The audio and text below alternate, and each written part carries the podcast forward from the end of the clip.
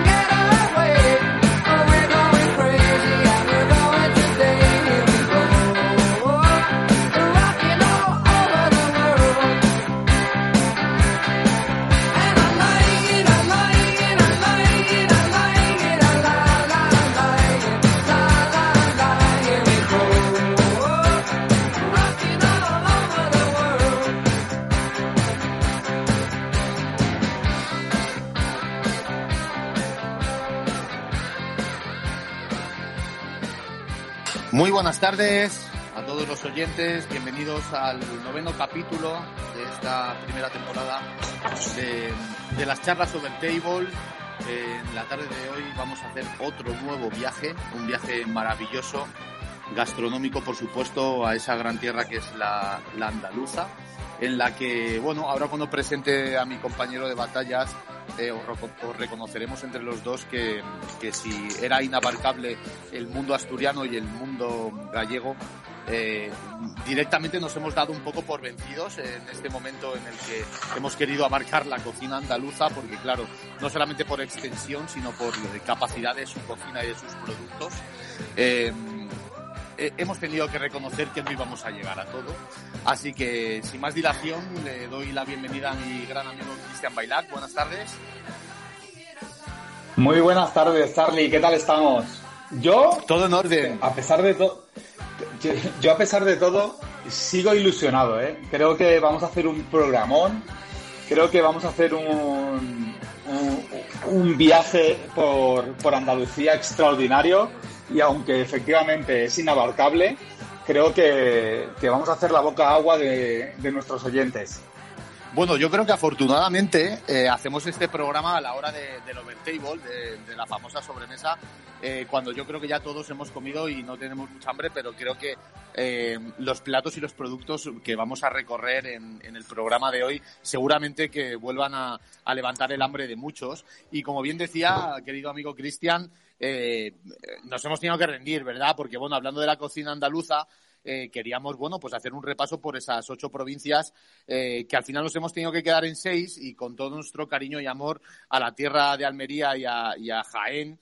Bueno, no es que no, es verdad que yo creo que las hemos visitado menos, por eso que vayamos a, pensar en, a lo mejor en un futuro dejarlas eh, para otro futuro programa, pero nos vamos a centrar en otras seis provincias y, vamos, a ello. Yo, sinceramente, Cristian, creo que ha sido el programa que más me ha costado intentar condensar porque, porque hay tanto material del que hablar que, bueno, yo no sé tú qué opinarás.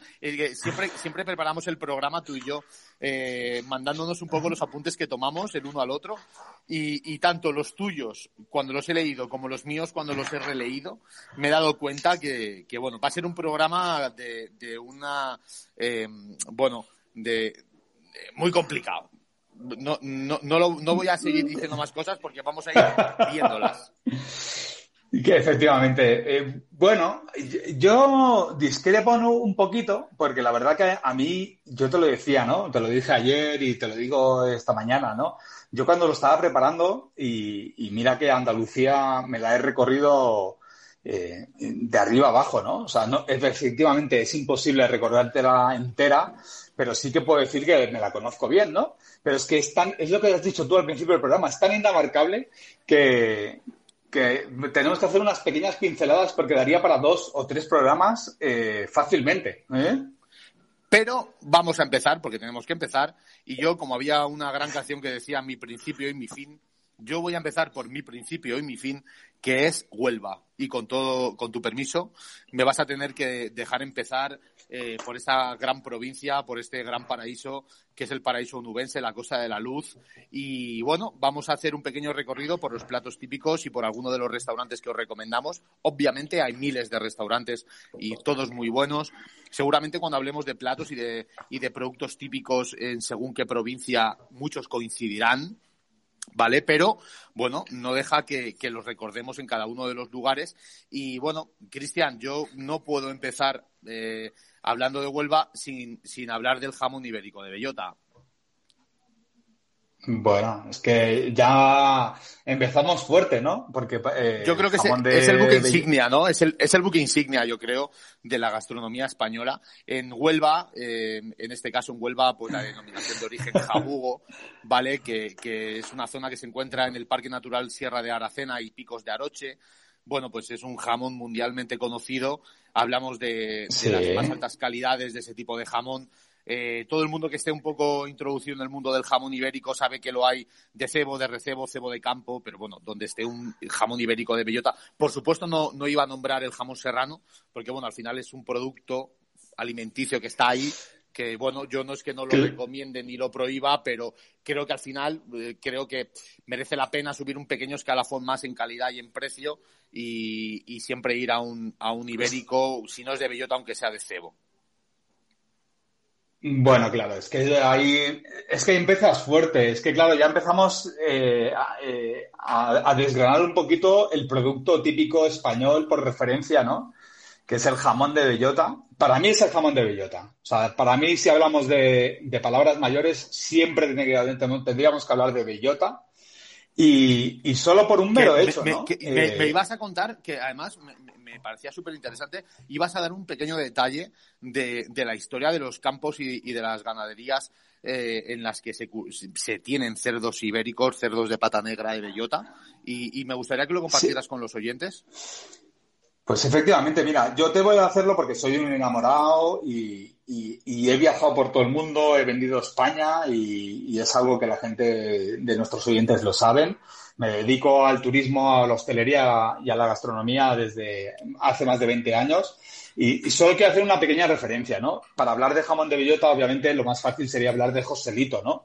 Pero lo más importante es hablar del jamón de bellota, ¿no? ¿Qué es el jamón de bellota? Pues es un jamón, ¿vale? Un cerdo que ha sido eh, criado en los campos, como bien dices tú, sobre todo de Huelva, ¿sabes? De esa zona específica, pero que, que me dicen, ¿por qué los hacen tan especiales? ¿no? ¿Qué diferencia hay entre uno y otro? Pues mira, la diferencia es muy fácil. El, jamón, el cerdo, lo que tiene que hacer es comer en un punto, ¿vale? Llamado X, eh, ahí come la bellota, y lo que tiene que hacer es beber en un punto A. ¿Qué significa? Pues que eh, el charco de agua está a una distancia el cual el cerdo tiene que recorrer y que no está en el mismo sitio, ¿no? Que eso sería un poco eh, la diferencia entre el jamón de bellota y el jamón de cebo, ¿no? Y, uh -huh. y eso es lo que le hace tan rico, ¿no? O sea, que eh, tú te, tú, o sea, el tiempo que tiene que estar el cerdo curado, eh, que tiene que estar en, en eh, cuidado, secando, eh, que tiene que estar alimentado, be bebido, ejerciéndote, o sea, haciendo ejercicio. O sea, le hace ta tan rico y con unos sabores tan especiales que eso solo se puede dar en Andalucía. Los han intentado uh -huh. replicar en Salamanca, pero te digo yo que como jamón andaluz en ningún sitio. Bueno, ojo, y que te perdonen también los extremeños, que el jamón de Extremadura también es digno de ponerlo aparte. Y, y bueno, vamos a pasar al siguiente. al, claro, también, por eso, pero ya es que abrimos debate, ya abrimos debate con el jamón. ¿eh? Podríamos hacer un monográfico sobre el jamón ibérico, pero vamos a pasar a otro que, que cuando lo diga dices, venga, ya se acaba el programa. La gamba blanca de Huelva. Bueno, pues ya está, está todo dicho. O sea, ¿qué decir de la gamba blanca de Huelva? La más fina, la más sabrosa. Eh, que existe, yo creo. Obviamente tenemos eh, la gamba roja, tenemos la gamba de Erenia, tenemos de similares en toda la, costa española, tenemos muchas, pero como la gamba blanca de Huelva no existe nada. Creo que además es el típico producto, como hablábamos en la cocina gallega, que poco necesita transformarse para mm, convertirse en una auténtica maravilla de la gastronomía, porque incluso cocida o a la plancha no habría falta nada más para darle a ese producto. Nada más. Nada, más. Y, totalmente, para mí totalmente. Y para mí un, tercer bastión que tiene Huelva en cuanto a producto es, por ejemplo, la coquina.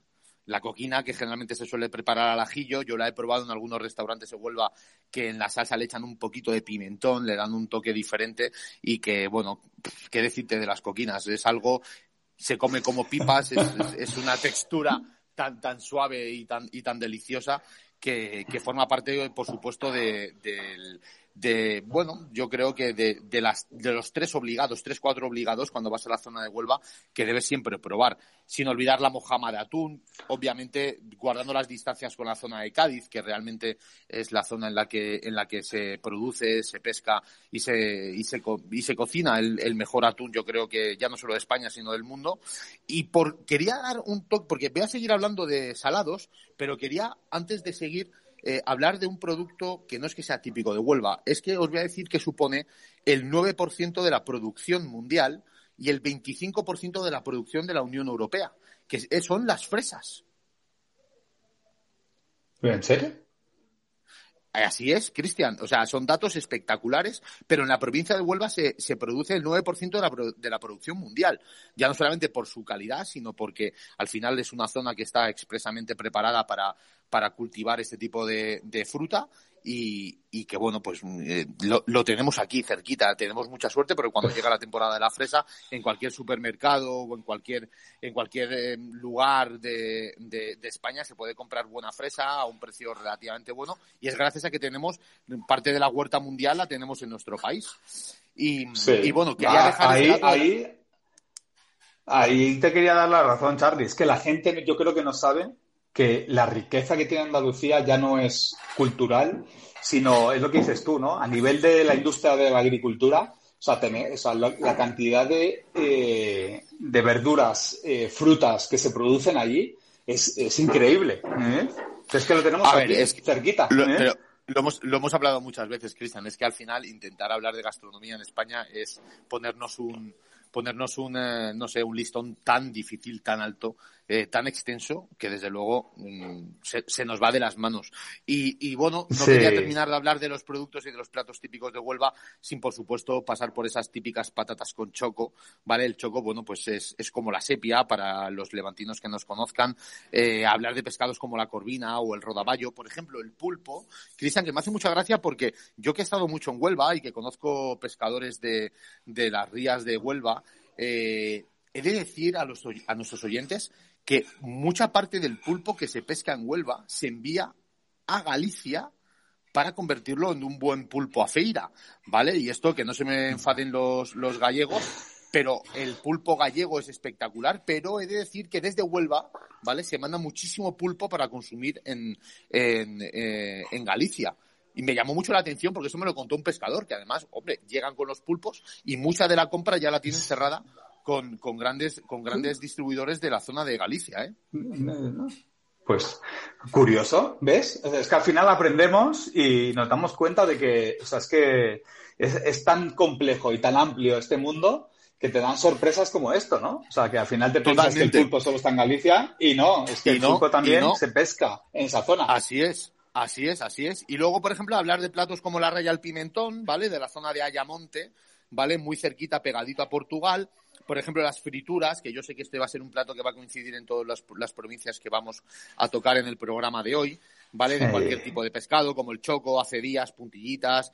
Em, eh, y luego, pues, eh, quería hacer un comentario, y es que en Huelva hay un desayuno que es espectacular, aparte de la tostada con jamón y tomate, que también es muy típica, pero es que en Huelva se toman eh, tostadas de zurrapa de lomo, ¿vale? Que yo eso se lo he visto a mi gran padre, al que le saludo desde aquí, eh, tomarse un café con una tostada de zurrapa de lomo que es de lomo de cerdo frito con manteca y sal.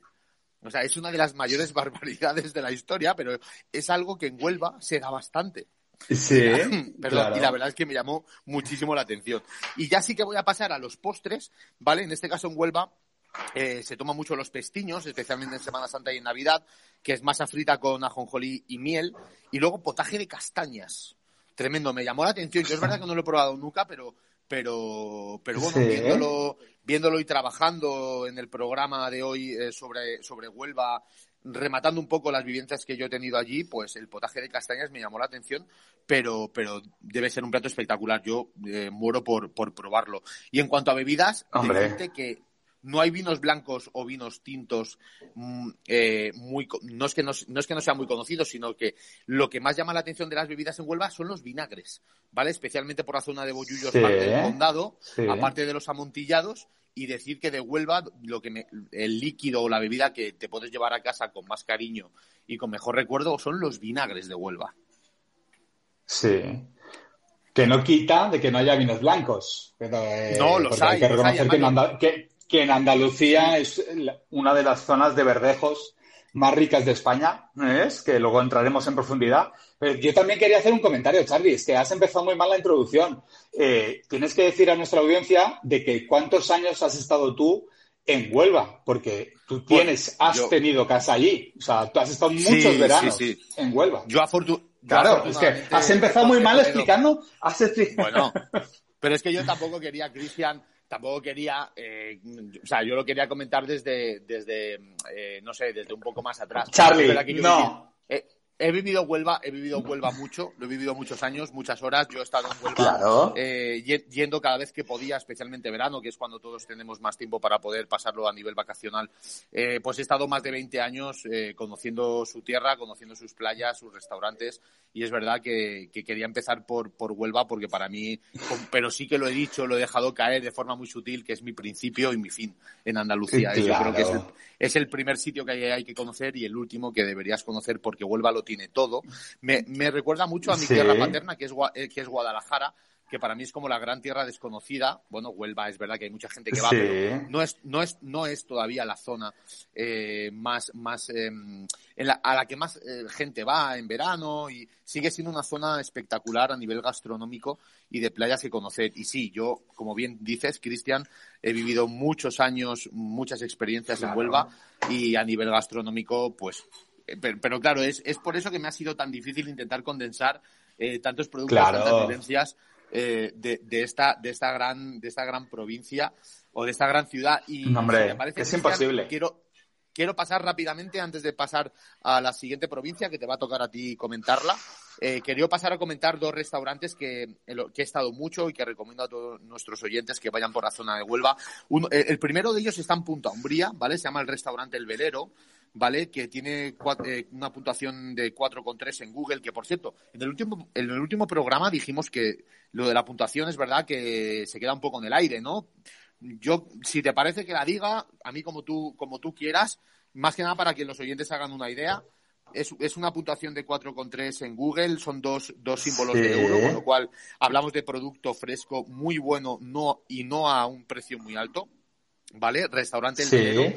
Eh, aprovecho para mandar un saludo a un tipo entrañable que se llama Benny, que es el dueño, que me ha tratado siempre como si estuviera en su casa, un servicio espectacular, con unas vistas a la ría de Huelva que no te puedes perder y donde he tomado las mejores coquinas de Huelva y no solamente como entrante, me las he llegado a tomar de postre. Y esto aquí hago un homenaje no solo a mis padres, sino a mi querido, a mi querido hermano Robert y, a, y a mi mujer Leire, que, que, siempre que vamos sabemos que la vamos a tomar para entrante y cuando terminamos de comer, antes del postre, volvemos a tener una ración de coquinas, porque es algo espectacular. Y en este restaurante, el velero tiene un plato, Cristian, que no te puedes perder. Si vas, por favor, se llaman colas de moruno, que no dejan de ser gambones pelados con harina y con harina enharinados y fritos, ¿vale? Colas de moruno, que, es, eh, choca mucho el nombre, pero es algo muy sencillo, pero un sabor espectacular. Y yo no sé si te he llegado a llevar, pero me comprometo en este programa, en directo, con todos nuestros oyentes, a llevarte en cuanto podamos ir por la zona juntos, invitarte a conocer el velero en Punta Umbría. Claro. Te vas, a, te vas a volver loco con la cocina y el producto local que tienen y cómo lo preparan. Claro, es que bueno, es uno de los objetivos, yo creo que cuando preparaba el programa me, has leído de la mente, ¿no? Porque yo quería enfocarlo un poco como un, road trip, ¿no? O sea, como hacer un viaje en caravana, tú y yo, eh, y, recorrernos todo, toda Andalucía. Y tú sabes que yo estaba allí y cuando estuve allí en esa zona te, pedí consejos, y tu padre y tú me disteis eh, unas recomendaciones fantásticas y la verdad que ya te digo que me pierdo porque fueron tantas las referencias que me disteis que ese es lo que dices tú, ¿no? O sea, yo ya no, yo lo que vamos a dar en este programa y sobre todo en estos capítulos que son de viajes, son recomendaciones de sitios en los que hemos estado y hemos disfrutado, ¿no? O sea, en los que claro, hemos, eh, totalmente. Perdón por la expresión, gozado, ¿no? No, no, eso es, Cristian, creo que eso forma parte del secreto o de por lo menos lo que intentamos en este programa y es que intentar compartir todo, todo ese tiempo y ese dinero que hemos invertido en gastronomía en todas partes de España y poder, y poder hacer llegar nuestra experiencia a, a los oyentes para que eh, bueno, si están por la zona, pues por supuesto eh, entiendan que si os lo, se lo recomendamos es por algo. Y, bueno, pues en punto, en punto Ambría el verero es parada obligatoria. Y para terminar con mis restaurantes de Huelva, porque yo diría 52, pero voy a elegido estos dos, estos dos eh, me, quedo, me quedo con, con las dunas, ¿vale? Que está en la zona del Portil, es una zona vacacional pero que tiene una oferta gastronómica eh, que no te puedes perder, ¿vale? Es, eh, es un restaurante con cuatro, cuatro, con dos puntos en Google y dos símbolos de euro, en los que es increíble porque el, el dueño es árabe, ¿vale? Pero dentro de que intenta mm, poner algún producto y algún plato típico árabe, como por ejemplo tiene una ensalada muruna espectacular que le pone regañas y menta, ¿vale? Con, bueno, con todo lo que puede llevar una ensalada, con su lechuga, con su tomate, que es una ensalada que te vuelve loco, te enamora, ¿vale? Es un lugar en el que tiene un jardín amplio en el que para ir con niños te vuelves loco porque estás encima al lado de la playa, puedes terminar la playa, irte a comer y volver a la playa y todo sin tener ni que coger el coche ni nada. Es, es un lugar espectacular en el que tomas, por cierto, uno de los platos más increíbles que yo he tomado nunca en Huelva, que se llaman los calamares del campo. Y, digo, y, es el momento en el que tú me dirás, calamares del campo, calamares es del mar, del campo, calamares, ¿por qué es? Bueno, es un plato súper sencillo, pero con muchísima aceptación en la zona de Huelva, eh, que es cebolla y pimiento eh, verde cortado muy finito, enharinado, ¿vale? Que en algunos lugares lo ponen también con gambones enharinados, frito con, con muy poca grasa y que te lo comes de verdad, Cristian, mm, es lo típico que lo pides para compartir, acabas pensando que deberías pedir una ración por persona. Así que los mejores se tomaban antes en el, se tomaban antes en el rompido, en un lugar que se llamaban Las Brisas, que cerró desgraciadamente, una familia encantadora eh, y a la, que quiero muchísimo, pero ahora se pueden disfrutar en las dunas del Portil, aparte de tomar un pescado plancha maravilloso, unas almejas al ajillo muy buenos, muy, muy buenas, y en la que puedes tomar arroces, porque al final el mundo del arroz, ya sabes que no solamente ya lo hablamos en, eh, cuando hablamos de, Galicia, también en, eh, en, Andalucía hay lugares en los que se pueden tomar muy buenos arroces y en este lugar, en las dunas, se puede tomar un arroz espectacular. Y con esto, Cristian, me siento vacío, me siento que no he cumplido con la labor de, intentar transmitir a nuestros oyentes lo que para mí es Huelva, lo que significa, porque claro, eh, es poco tiempo y, es, es, mucho lo que hay que contar, pero... Es que es complicado, claro. aquí lo dejo con todo mi cariño, ese reconocimiento a esa gran tierra, para que tú, por favor, cuando quieras, nos empieces a hablar de, de, la siguiente provincia, que nos tengas preparadas. Oye, una cosa, mira, tenemos, perdóname, Cristian, que tenemos un audio. Sí. Si quieres que demos, paso a un audio que, además creo que habla de Huelva, con tu permiso, antes de pasar a la siguiente provincia. Un segundo. Por, por, supuesto. Hola chicos, ¿cómo estáis? Yo os quería recomendar en Huelva un sitio que se llama La Fonda de María Mandao os ponen un pate de jamón ibérico de bellota, que estabais hablando de eso. Madre mía, qué cosa más buena. Bueno, grandísimo nuestro amigo Gabriel, que además que me, Ah, consta, sí. le, mando, le, le mando un abrazo gigante, que me consta que está aquí por, por tierras rojigualdas. Le mando un abrazo enorme y, por supuesto, como todo lo que nos, él nos recomienda, lo dejo bien anotado, porque además tengo pendiente de conocer un restaurante que nos recomendó en la Sierra de Madrid, eh, en, en Cercedilla, porque claro, es que yo encima, Cristian, y perdona, ya te dejo tranquilo, que me estoy hoy acaparando un poco, te pido disculpas. Que no, es no, quiero no, dar para las- nada. qui- qui- Quiero dar las gracias porque, como bien sabéis, yo intento muchas veces hacer los overtable en un lugar, en un lugar de la Sierra de Madrid que es algo mágico, que se llama Los Molinos. En este caso estoy en un restaurante que se llama eh, Horno de Asar Paco, ¿vale? El propio Paco nos ha atendido, tiene una cocina, una cocina de una calidad extraordinaria. Para mí los mejores postres que puedes tomar en prácticamente todos los restaurantes que he conocido, pero tiene un asado increíble, unos entrantes que no os debéis perder. He tomado unas croquetas de, de carabinero eh, que de verdad no voy a decir más, pero tenéis que venir a Horno de Asar Paco en Los Molinos. Y, y él me recomendó algo también por aquí por la Sierra, porque compartimos esta devoción por la Sierra de Madrid. Y por supuesto, Gabriel, tomamos nota de esa recomendación y algún día yo Muy en, hacer muy en, muy en Sí. nota, ¿eh? Porque siempre lo que nos Sí. dice Gabriel, vamos. Totalmente. Y creo que un día haremos a lo mejor un programa, un, un- un monográfico de recomendaciones de nuestros oyentes. Sí. Y Y Cristian, no te haremos más sinergias también, sea, porque ahora, sí. no, porque Sí. también haremos sinergias, porque haremos con Estéreo, ya gracias a Dios nos deja invitar a más oyentes, a más participantes, o sea que próximamente aventuramos eh, grandes novedades en el programa. Pues eh, yo rápidamente, Charlie, ya después de tu viaje en Huelva, que yo creo que es una zona que tiene un encanto especial, quiero vi- viajar rápidamente y- y pasarlo de una forma eh, lo más elegante posible, que es Córdoba, ¿no? O sea, para mí, bajando de Madrid, lo primero que me encontré yendo a Andalucía fue Córdoba, ¿no?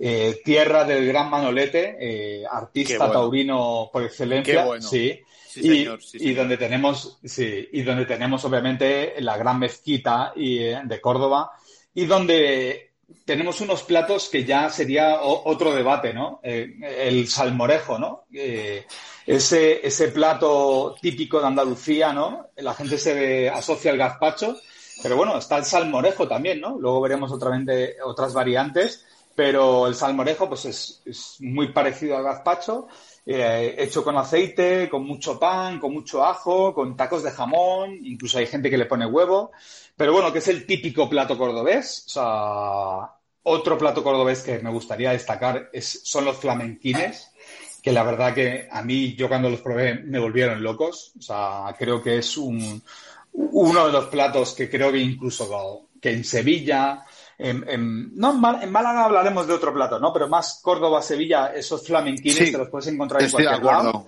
Los encuentras así, eh, Que sí, son- habitualmente. Sí, sí, que son esa, e- e- ese rollo rebozado de jamón. Volvemos a tocar el jamón, obviamente. Relleno de carne, ¿no? Eh, ace- rebozado en aceite de oliva. Y, nada, y, y obviamente, eh, ¿qué más tenemos en Córdoba, no? Pues el rabo de toro, ¿no? Eh, que no hemos tocado todavía y que hay que tocar, ¿no? O sea, el rabo de toro, eh, obviamente, haciendo referencia a ese gran taurino como es Manolete, que yo personalmente te tengo que decir que mi padre era un apasionado del rabo de toro, yo hasta muy avanzado en edad no lo probé, tengo que decir hoy en día, hoy, que para mí es uno de los platos más sabrosos que jamás he probado en mi vida. Y yo sé No que tú puedo- eres no puedo estar- no puedo estar más de acuerdo. ¿Cuántos, ¿Cuántos años de tu vida has perdido por no haberlo probado o no haberte gustado antes? Efectivamente, ¿no? Y, y- y ahí volvemos al, al tema de los callos, ¿no? O sea, está el tema de la casquería, ¿no? También muy relacionada con Andalucía. Pero es que el rabo de toro, ese, rabo, esa carne melosa, con, es que es en su jugo, en su salsa. Bueno, bueno, bueno, no me paro mucho porque la verdad que yo cuando una vez lo probé el rabo de toro, eh, tengo que reconocer que ha sido uno de mi- de mis grandes descubrimientos, ¿no?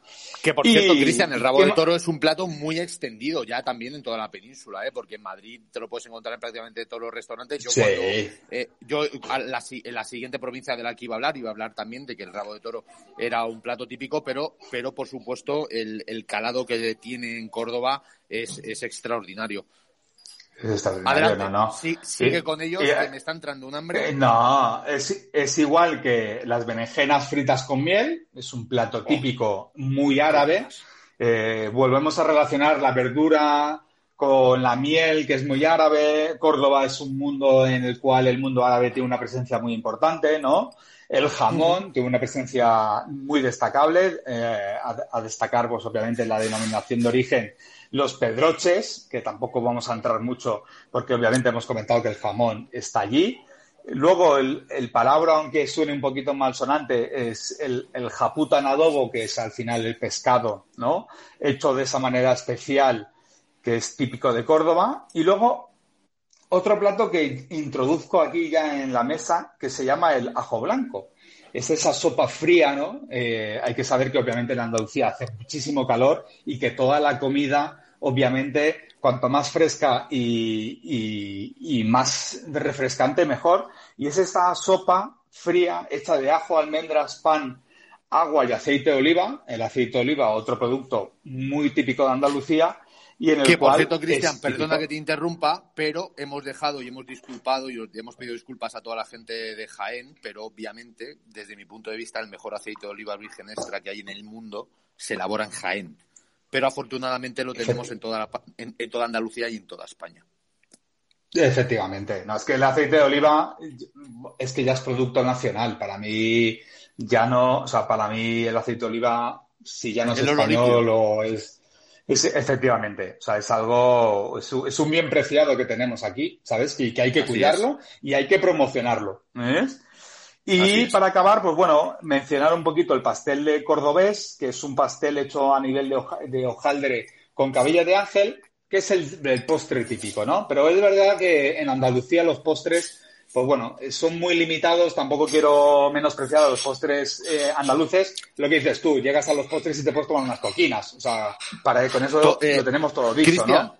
Cristian, estoy absolutamente de acuerdo contigo y con todo el respeto, como tú has dicho, que tienen grandes postres, pero es verdad que la cocina andaluza y desde la humildad pensamos, además, como amantes de Andalucía que hemos ido y hemos visitado y hemos comido, tienen buenos postres, pero es que tienen una gama y una variedad y unos productos tan espectaculares de salado, de entrantes, de segundos, que al final el postre, entre comillas, queda relegado a, un segundo, a una segunda posición, ¿no? A, algo, algo accesorio para terminar con algo dulce, pero no, no realmente no, no son nombres rotundos para hablar de la gastronomía andaluza en cuanto a sus postres. No, no, no. Y entonces, dentro de esta pequeña lista de alimentos, ¿no? Mis dos sitios a destacar de Córdoba, que también es lo que dices tú, hay tantos sitios en Córdoba, que yo que sobre todo quiero destacar... Qué difícil ha tenido que ser, qué difícil ha tenido que ser que elijas dos. Venga, voy, me los voy a ir apuntando. Eh, por eso, no, y, lo estaba reflexionando con Maya, ¿no? Porque yo la verdad que en Córdoba he ido a bodas, he ido de trabajo, o sea, he estado muchísimo, ¿no? dos grandes recuerdos, y a mí me gustaría viajar a dos zonas, ¿no? Una es la zona del Guadalquivir, que, que, Córdoba tiene ahí el, el, río, ¿no? Y está la muralla de la mezquita de Córdoba, y, me trae grandes recuerdos sus terrazas, ¿no? A destacar una que se llama la Tinaja de Córdoba. Eh, son dos símbolos de euro. La verdad que Andalucía tenemos que reconocer que, que, no es muy cara, o sea que la verdad que se puede comer muy bien y muy barato. Y, y, la verdad que es un lugar precioso, o sea, es idílico, o sea, por toda esa arquitectura que te rodea y, y, lo recomiendo a modo personal, ¿no? Y otro es, ya haciendo un guiño a Manolete, que me hizo la recomendación mi gran amigo eh, Javier Trenado, y su padre, Santos Trenado, que es de Córdoba, que me dijo, oye, mira, siendo fan taurino y, Manolete siendo cordobés, no te puedes perder ir a tomarte una cerveza a, la Taberna San Miguel, que está en la zona de Colón, que es un sitio histórico muy vinculado al mundo taurino, ¿no? Y la verdad que es un sitio espectacular, que no hemos dicho, ¿no? Yo no sé en Huelva cómo es, pero en Córdoba, en Granada, eh, en muchos sitios de Andalucía, tomándote una cerveza, te ponen la tapa y es que ya has comido. ¿Eh? Has comido. Bueno, pues, hablábamos eh, que te tocará hablar a ti, ¿vale? si nos da tiempo, pues, como todo, porque a lo mejor no nos va a dar tiempo, pero, pero yo donde más he alucinado en Andalucía ha sido en Granada con ese tema, ¿eh? Sí, sí, sí, efectivamente. Luego lo hablaremos porque. Para más adelante. Lo dejamos para más adelante porque efectivamente en Granada hay que ir muy rápido porque yo te diría que es el, gran desconocido de España. Pero bueno, ahí lo dejo. absolutamente ¿eh? de acuerdo. Hace pocos años hice un viaje con mi mujer y yo dije, ¿dónde has estado, Granada? Tantos años escondida en mi vida. Porque yo quería conocerte desde antes. Pero bueno, oye, Cristian, si has terminado con Córdoba, eh, y ¿Has terminado con Córdoba? He terminado. Podemos pasar al siguiente porque, como siempre, el tiempo nos apremia y... Claro, y utilizando eh, un poco el símil, eh, eh, bueno, taurino, ¿vale? Nos vamos a viajar a una zona que es después de Madrid, ¿vale? Con su gran plaza de toros de las ventas. Para mí la segunda más importante, que es la Plaza de la Maestranza. Vamos a viajar a la, a la Gran Sevilla, que ya se describe por sí sola, ¿vale? Pero voy a, y con todo el permiso y todo el respeto, voy a hacer un, un, repaso rapidísimo de los productos. Hablabas en Córdoba del salmorejo, en Sevilla son más de gazpacho, ¿vale? Se toma de todo, ¿eh? O sea, vamos a, pensar que todos los, todos los platos de los que vamos a hablar en este programa y hemos hablado eh, son platos que se toman al final en cualquier parte de, la zona de Andalucía, pero en este caso en Sevilla se toma mucho más el gazpacho, es verdad que es un poco más ligero porque puede llevar pan, pero en muchos sitios no lo suelen, no lo suelen poner. Eh, hay un plato que a mí me hace mucha gracia, que me hacía mi madre cuando era pequeñito, que son los soldaditos de pavía, ¿vale? Que son tiras de bacalao rebozadas y fritas, que es una forma maravillosa de comer pescado. De aquí un llamamiento a, todos esos padres y madres que, les cuesta meter la, el pescado en, en, en, las dietas de los niños, ¿vale? Porque al final le metes un poquito de masa, le metes un poquito de frito y ya tienes ya un poquito, pero por lo menos toman pescado, ¿no? Eh, son muy típicas las, las huevas aliñas, que les dicen. No aliñadas, aliñas ¿vale? Que generalmente en Sevilla son de son, en, generalmente en, Sevilla son de merluza, aunque por ejemplo venía hablando de Huelva, en Huelva se suelen tomar las huevas aliñas, pero de choco, ¿vale? Que es más típico. Y luego hay algo que me ha hecho mucha gracia porque tú cuando has estado hablando de flamenquines en Córdoba, aquí por ejemplo en Sevilla son muy de serranito, ¿vale? Que no lo, no, lo hacen un rollo, no, lo, no, lo, fríen, pero se toman un serranito, que también obviamente el jamón es protagonista, con un poquito de lomo de cerdo, tomate y pimiento frito. Y es como una especie de montadito, de bocadillo, que se toma muy, muy habitualmente en cualquier sitio en el que te vayas a tomar unas tapas o vayas a picotear. Y luego hay una cosa fascinante que se llama la pringa, ¿vale? Que son los restos de la carne y el embutido del cocido, ¿vale? Que los, los desmigajan, los, los trocean y los ponen en, en pan calentito ¿vale? Y eso, bueno, eso es gloria bendita, como dice nuestro amigo Ángel. Eh, rabo, de, rabo de toro, Cristian, que tú vienes hablado de Córdoba, pero, pero que en Córdoba, en Sevilla, en Andalucía, en y, en tantos sitios, que desde luego es, es espectacular. Y me gustaría hacer eh, un comentario, eh, es un poco gracioso en el fondo, porque hay una cosa muy divertida, porque yo, a ver, yo el mundo de la gastronomía y la devoción por, este mundo la he, la he adquirido de mi gran padre, al que, al que quiero muchísimo y, siempre que bajamos, viajamos al sur, eh, hacemos una paradita en Sevilla, en el barrio de Triana, ¿vale? Y nos tomamos una cervecita con una gamba blanca de Huelva y nos ponen chochos. Tal cual. Sí, y nos ponen un, poquito de chochos, que son altra, no dejan de ser altramuces, ¿vale? Que es una legumbre muy fresquita, que se pela porque tiene una piel exterior que no se come, pero luego es como muy jugosa y, tiene una textura muy divertida. Y, me hace mucha gracia. Yo, es, algo que el que vaya a Sevilla o, se tome una tapita en cualquier lugar seguramente le ponen algo que no lo suele tomar en cualquier parte de España y quería y quería dejar constancia de bebida. No has dicho la cerveza, no, has dicho la cerveza, no has dicho la cerveza que te tomas en Sevilla. Que sabes que va a traer polémica. espera. Ya, sí, mucha, mucha, porque todos, todos mis amigos cerveceros que nos siguen eh, no son muy fan. Yo te iba a hablar ahora de la bebida, te iba a hablar de la manzanilla, que sabemos que es, es muy de Jerez, es un vino blanco seco de, especialmente de Jerez, pero se toma mucho en Sevilla. Pero obviamente, cómo no hablar de la Cruz Campo, que es esa, esa gran cerveza que genera, que genera tantas polémicas, ¿no? Porque tiene como una muy mala prensa. Pero yo te voy a decir una cosa. Al igual que el vino se toma en copa de cristal y el sushi se toma con palillos, en Andalucía se toma Cruz Campo muy fría. Tío, o sea, es, es, una tradición, es una religión. Yo no soy hater de la Cruz Campo y yo entiendo que haya gente que la critique, que le parezca que no está a la altura de otras cervezas así de consumo normal como que podemos tener en España como, como Mau, como, eh, como Estrella Galicia, como Alhambra, como cualquier otra. Pero yo creo que cuando estás en Andalucía, una caña de Cruzcampo muy fría con una tapita de gamba blanca, eso quita el sentido que dicen. Yo estoy contigo, yo, estoy contigo. Yo no entiendo ese odio a la, a la Cruzcampo, porque bueno, dicen como que es como aguachirri, ¿no? O sea, que es como muy... Que está como muy aguada. Muy aguada, ¿no?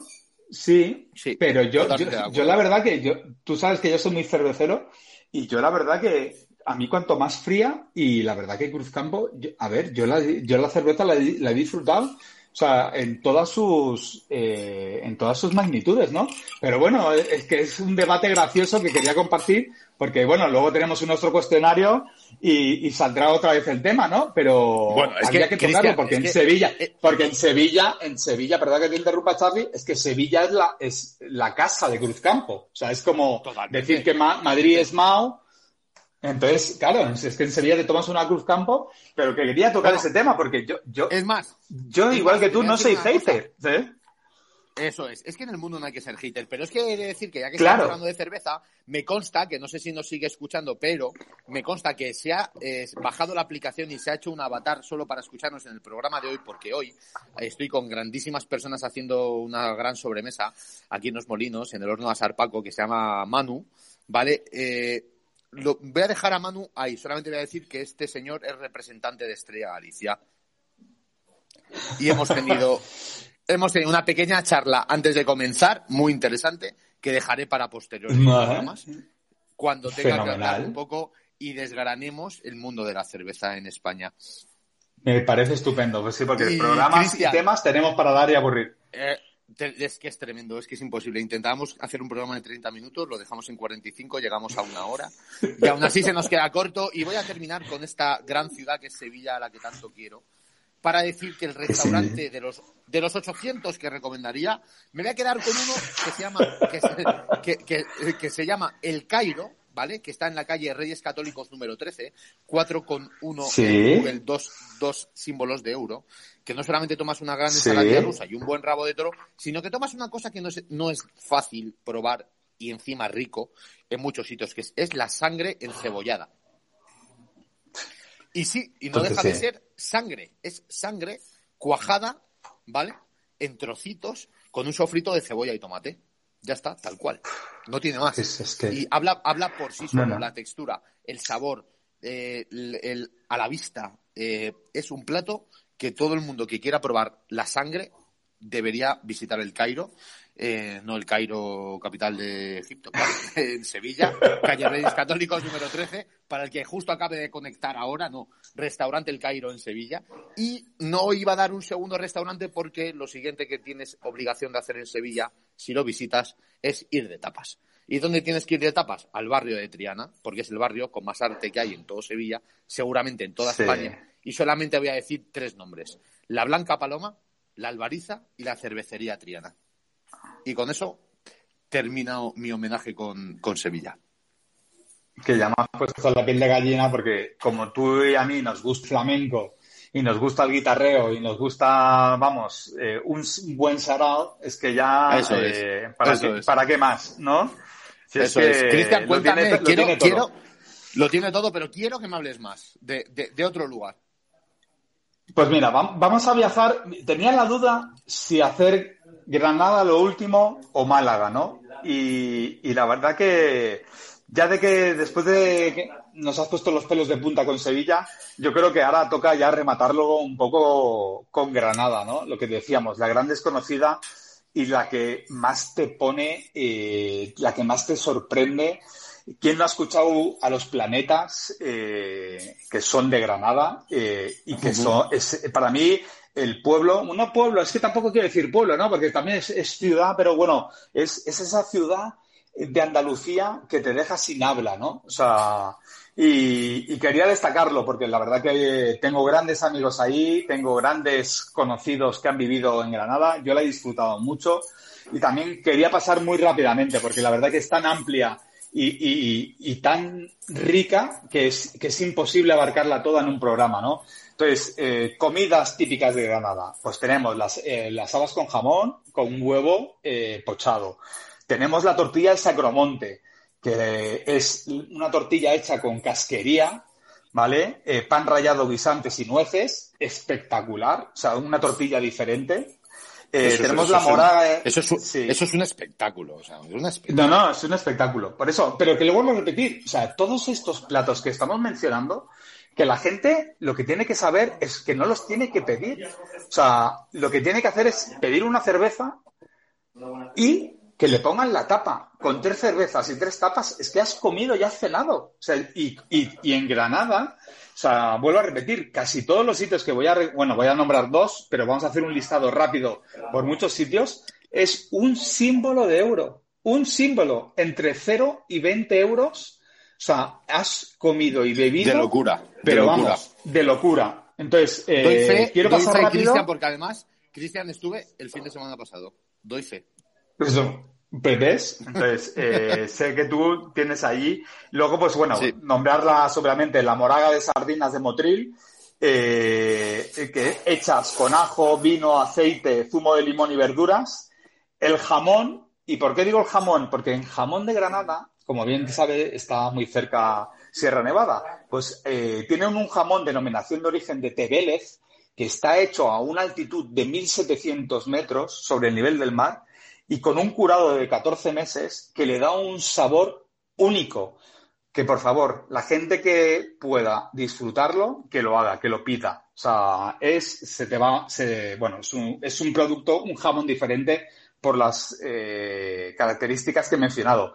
Y por último, acabar rápidamente por el típico plato granadiense, que es el, la- el, la- el plato alpujarreño, que yo soy muy malo en esto de las palabras largas, y es, una, es un plato de la zona de Alpujarra, ¿vale? Que sí que es verdad que es un plato que a lo mejor la gente cuando lo diga dirá, ah, pero esto también está en mi pueblo de Aragón, sí, pero es típico de la zona Eso de es. Granada, que son de ahí. huevos fritos, surgió de ahí, huevos fritos con patatas, ya pueden ser a lo pobre o patatas fritas, obviamente se han modernizado, el origen era a lo pobre, pero ahora obviamente la patata frita se ha modernizado, jamón, lomo adobado, longaniza y morcilla. Bueno, es un plato que te ponen con, y ya lo podemos decir abiertamente, cuando vuelves de borrachera o para hacer estómago y que vamos, es el plato, el plato de Granada. O sea, Que resucita a los muertos. y- Efectivamente, como bien dices tú, resucita a los muertos. Pero es que lo mejor, vuelvo a repetir, Charlie, es que la gente piensa, ah, es que vale, cuando vaya a Granada tengo que pedir todo esto. No, es que en los bares te ponen tapas de todos estos platos. Entonces, eh, hay que saberlo, ¿no? Porque es un poquito la diferencia entre un turista, ¿no? Y, un, y, una recomendación, ¿no? Que vayan allí, que se tomen una buena alhambra, una cerveza alhambra, que yo personalmente la adoro, eh, sobre todo en un vaso de barro, bien frío, como dices tú, la Cruz Campo, y eso hay que entenderlo, es que el, el calor en Andalucía predomina. Entonces, la Cruz Campo, si no se sirve fría y en un vaso frío, no sabe a nada. Pero claro, si te lo sirven la, la cerveza fría y en un vaso muy frío, te reanima y te quita el calor de un suspiro. ¿sabes? Y Cristian, Pues el, pasa- el entorno, Dime. el entorno, es que el entorno también lo hace. O sea, al final eh, es, es el, el entorno hace la magia. Totalmente, por eso te lo decía. Y la cerveza Alhambra, yo, que me encanta, que ya lo tenemos en múltiples eh, mm, eh, eh, variedades, ¿no? Tenemos, pero la, la típica que es la 1925, esa servida en un, vas, en, un, en un vaso de barro frío, o sea, yo creo que es la mejor experiencia que yo he vivido en años, eh, a nivel de cervecero, ¿ves? Y, ¿y qué más? Eh, dos sitios, bueno, tres. A destacar, el bar Aliatar Los Caracoles en el Mirador de San Nicolás. Espectacular. O sea, recomendación personal y, y encarecida para todos aquellos que vayan a, a Granada. Y luego otro que se llama Babel World Fashion en el barrio de Albalacín, que son de tapas, obviamente, pero que es muy rollo gastromonaico, muy rollo, muy nuestro rollo, tuyo y mío, ¿ves? Y, Y para acabar, obviamente, hacer una mención especial al Gran Hotel Alhambra Palace. Obviamente, ir a Granada y no visitar la Alhambra, eh, la verdad que no tiene perdón, ¿no? Pero es que ese hotel que está... A ver, Cristian, Cristian, no tiene perdón, pero decir a los oyentes que el que quiere ir a la Alhambra, que lo haga con, con mucho tiempo, porque es muy complicado coger también entradas, ¿eh? Efectivamente, que lo haga con tiempo, que lo haga con previsión, disfrute, que lo haga con previsión y si quiere ir a hacer un viaje romántico, que lo haga por la tarde y que luego al salir de la visita de la Alhambra se vaya a la terraza de este hotelazo un hotel que es emblemático y que es único en España, se tome un gin tonic con un atardecer en la terraza que te quita el aliento, vamos, o sea, es espectacular. Y sí que es verdad que yo quería aprovechar Granada, lo que decías tú, que es inabarcable, ¿no? Pero sí que viajar por sus dos zonas más importantes, ¿no? Que es la zona de Albaicín, que tú lo sabes perfectamente, ¿no? Sí. Y, la zona de, Pedro Antonio de Alarcón y la zona de Re, Perdona que yo es que para esto soy muy malo, ¿eh? Realejo. ¿eh? Eh, ¿Qué tenemos en la zona de Albaicín? Pues tenemos eh, el Bar de los Caracoles, Casa y Rincón Damián, Bar La Ribera, Bar Casa Julio, Bodegas Castañeja, Casa Tortuaco, El Ladrillo, el Bar León, el, el Rinconcito, el Quinteto. Entonces, vuelvo a repetir, es que Granada es tapeo, cerveza y tapeo. O sea, me tomo una cerveza en un bar. Queridos oyentes, ya sabéis que el que quiera ir a Granada, Cristian, os puede hacer sin problema, ¿vale? Una guía de todos los sitios a los y no os vais a perder nada de lo mejor de Granada. No, no, no, no. Y tú has estado y das fe, o sea que es. Hombre, doy fe que, tú me has hecho recomendaciones y han sido un éxito y te lo agradezco. Claro. Y, y con esto quiero acabar Granada porque la verdad que es un sitio para mí eh, muy especial. ¿eh? Es especial, es mágico, como he dicho en muchos otros sitios andaluces.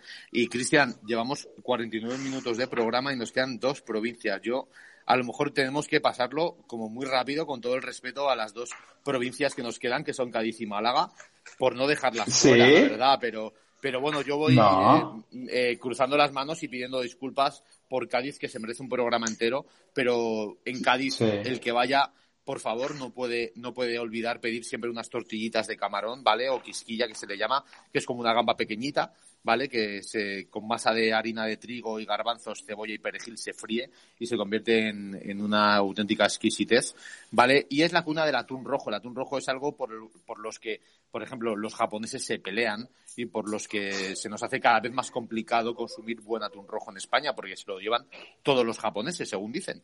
También ahora, últimamente, en los últimos años, los, los americanos Realmente el atún rojo es una religión gastronómica en España, ¿vale? Además es que en, en, en, Cádiz eh, se le llama atún, atún de almadraba porque es el arte de pesca, ¿vale? Que viene de tiempos prerromanos. Es la forma de, pescar el atún, ¿vale? Y tiene además tantas posibilidades eh, que son tataki, tartar, sashimi, guisos, especialmente con tomate, mojama en ensaladas, pero bueno, realmente para mí mi favorito es a la plancha, coger un buen taco de atún a la plancha, vuelta y vuelta, y que nos digan, y que nos digan sobre todo cuando conozcamos a Poniente, ojalá vayamos pronto y conozcamos al gran chef del mar, Ángel León, y nos dé, y nos dé esa gran paletilla del mar que hablamos hace unos programas de ella, que es atún curado, con forma de, con forma de pata de jamón ibérico que cortan y, parece como si fuera un trozo de jamón ibérico y realmente es atún curado, ¿vale? Y no voy a enrollar más, tengo muchos platos también de Cádiz, pero no me da tiempo. Bueno, el vino de Jerez, es imposible no hablar de él. Obviamente es mundialmente conocido. Y, por supuesto las ortiguillas, ¿vale? Fritas, que son, como, son anémonas fritas. Y, y 80.000 cosas más. Solamente decir que si lo que más os ha llamado la atención de esto que he comentado así en plan rápido son las tortillitas de camarón, que cuando vayáis a Sanlúcar de Barrameda no podéis dejar de ir a un sitio que se llama Casa Balbino, ¿vale? Donde tiene las mejores tortillitas de camarón del mundo. No de Cádiz ni de España, no, del mundo. casa, casa Balbino. Y aparte, ya de paso, pues completáis con unos pinchos de langostino y berenjena y os morís de, del gusto. Ojo, en Barbate, el restaurante, el más conocido, es verdad que es el más conocido, pero merece la fama, que es el Campero, donde cocinan y tienen el mejor atún de almadraba de todo Cádiz. Y ahí lo dejo y pues termino mis tres provincias. He intentado terminar lo más rápido posible, Cristian. No, hombre, a ver, y, es que ahora cuando en el cuestionario te voy a poner un aprieto, porque yo sé que nuestro amigo y es que nos escucha mucho, eh, Javier Agulló, eh, tiene una vinculación con, eh, con, con, Cádiz que nos mm. puede abrir las puertas con, con, el mundo del atún. Yo tengo mucha vinculación con, con la cofradía de, de, Almadraba, que hicieron presentaciones en los hoteles en los cuales he trabajado yo en Madrid. Y, y la verdad que cuando trajeron la pieza de atún, eh, o sea, me volví loco. O sea, yo, es más, la adelanto que la semana que viene voy a estar en Madrid Fusión y mi objetivo está en, en ver, ya, ya no degustar, en ver lo que has dicho tú, ¿no? la paletilla del mar, eh, lo que ellos llaman el, el jamón eh, marino y, incluso alcanzar a olerlo, ¿no? Es lo que te digo, o sea, ver lo que han hecho eh, nuestro querido Ángel León y, con su eh, producto fantástico, ¿no? La verdad que nada más que decir. Yo, en cuanto a Málaga, que sería la, última ciudad que nos tocaría por tocar, eh, comentar que tengo una vinculación tanto personal como profesional muy grande. Málaga no es solo Málaga, ¿no? Te has dejado, te has dejado seguramente algo que realmente la provincia o la ciudad que te llega más al corazón, ¿no? Porque lo que hemos estado hablando preparando el programa y me, me fastidia tener que pedirte que intentemos ser un poco ágiles si queremos llegar al cuestionario, pero claro. es que Málaga, Málaga es mucho Málaga. Málaga es mucho Málaga y toca Málaga, toca Torremolinos, toca Medalmádena, Arroyo Molinos, Girola, Marbella. Es que, eh, vamos, es un viaje, vuelvo a repetir, yo a nivel personal y profesional me la he recorrido mucho. Eh, es, una, es, que es una referencia a toda la costa. ¿Qué es lo que dices tú? Es imposible, ¿no? Por lo tanto, nombrar tres puntos claves, ¿no? O sea, tres cosas claves. Uno es la cerveza, que Málaga eh, está promocionando muy fuerte una cerveza artesanal de la zona que se llama Victoria, que está espectacular. La verdad que, que no le tiene nada que envidiar a Damao. Eh, quien vaya a Málaga que se tome una victoria en cualquiera de los chiringuitos. La comida por excelencia, obviamente, y eso sí que lo vamos a comentar ahora, son los espetos. O sea, mm, esas sardinas, esas sardinas realizadas en los chiringuitos, en, en las barquitas de arena, con las brasas eh, alrededor, alrededor, que es un, el, el, espeto no deja de ser eh, un palo de madera eh, que se va clavando una a una en las sardinas, luego se clavan en la barca que hemos mencionado y se hace como una barbacoa alrededor y con las brasas pues se hacen, se hacen esas sardinas que son lo mejor que he probado en mi vida. O sea, mira que he probado cosas, pero es que a la mínima que pueda tomar unos espetos en la costa, o sea, me como unos espetos, lo que dices tú.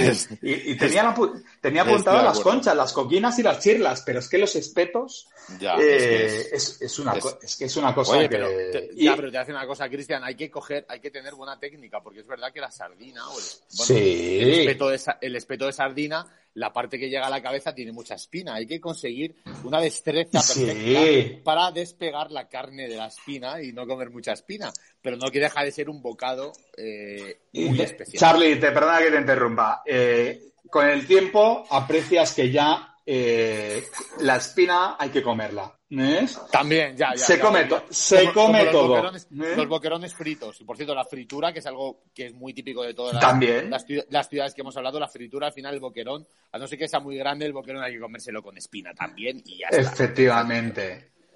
Efectivamente. Comentar rápidamente, pues que obviamente en Málaga es famoso la porra antaquerana, que no deja de ser un salmorejo, el ajo blanco, que ya lo hemos mencionado, el rabo de toro, la ensalada malagueña, que es una ensalada de patata, no deja de ser una ensalada de patata, la fritura, que has comentado tú, el plato de los montes, que no deja de ser eh, un sucedáneo del, del alpujarrareño de, de Granada, y lo que has mencionado tú de Huelva, las conchas, las coquinas y las checlas, que se llaman de otro nombre, pero el producto es el mismo, ¿no?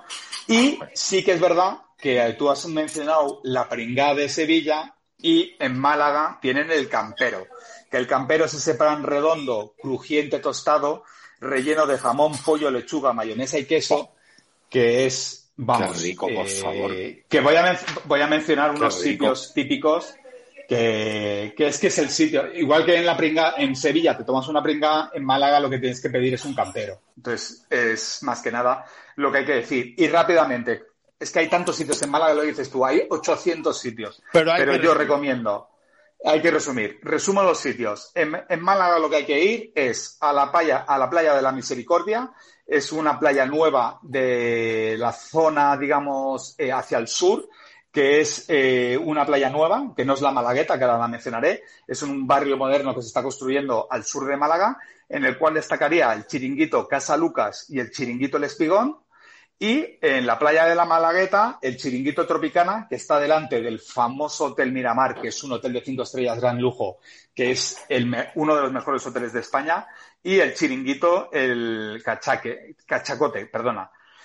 Y para acabar, eh, mencionar los sitios para tomar los mejores camperos de Málaga serían eh, el, Casa Eladio, el, el barrio Pinto, Baldi, Mafalda y los Paninis. Y con esto acabo Málaga. Joder, amigo. Que no está nada mal, ¿eh? Y yo creo que antes de pasar al cuestionario, si nos da tiempo, que ya nos hemos pasado mucho, vamos a ver, vamos a poner dos audios que tenemos de José Pin, vamos a ver qué nos cuenta rápidamente. Señores, ¿cómo que por Málaga, por no dejarla fuera? Vamos a ver.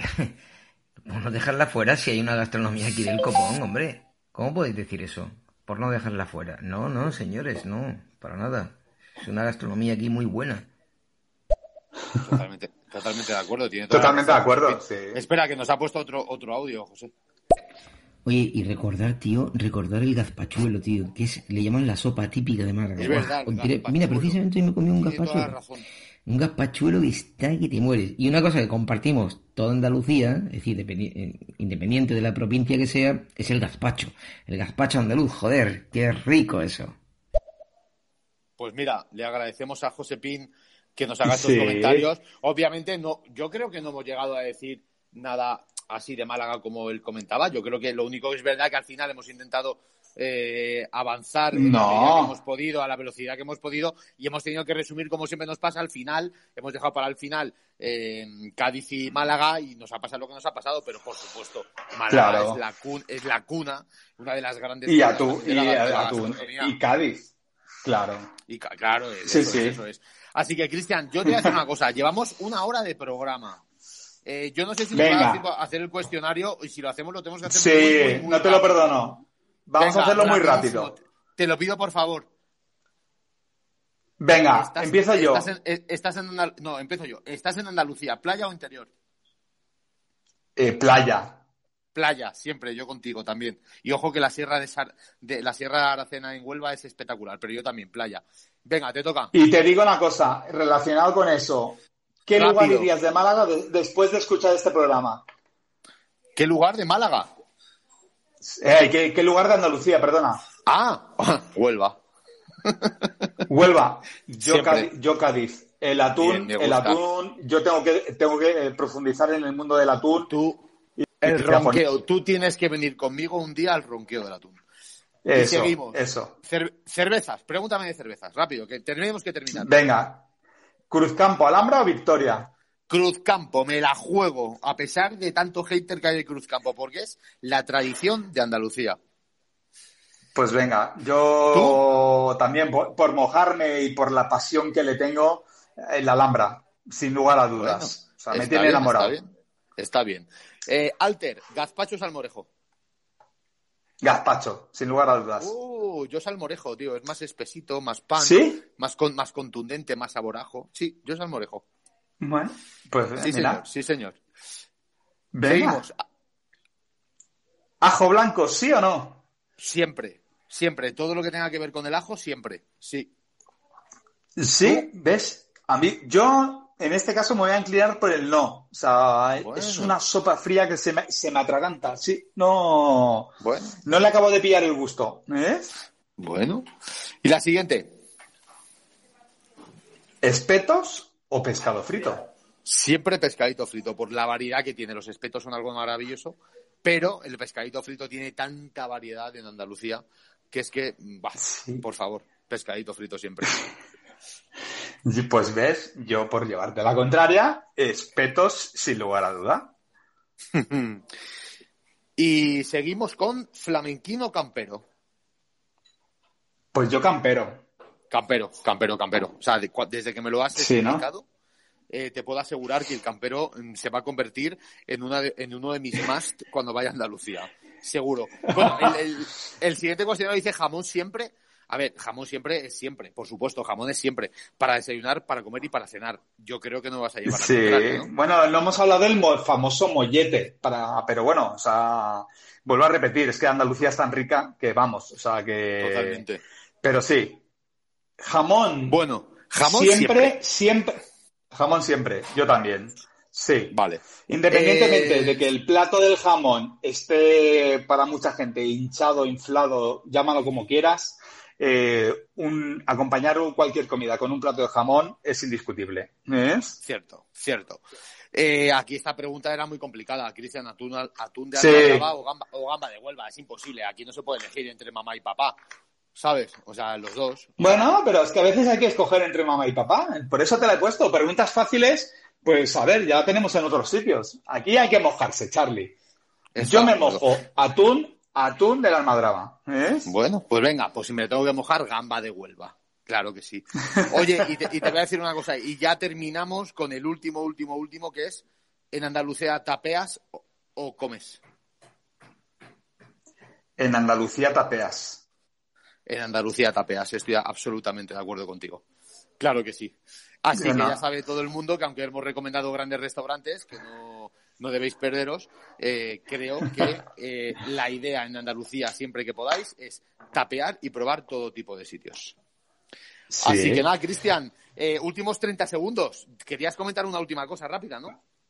Pues nada, como he mencionado hace unos minutos, eh, comentar que vamos a estar presentes en Madrid Fusión.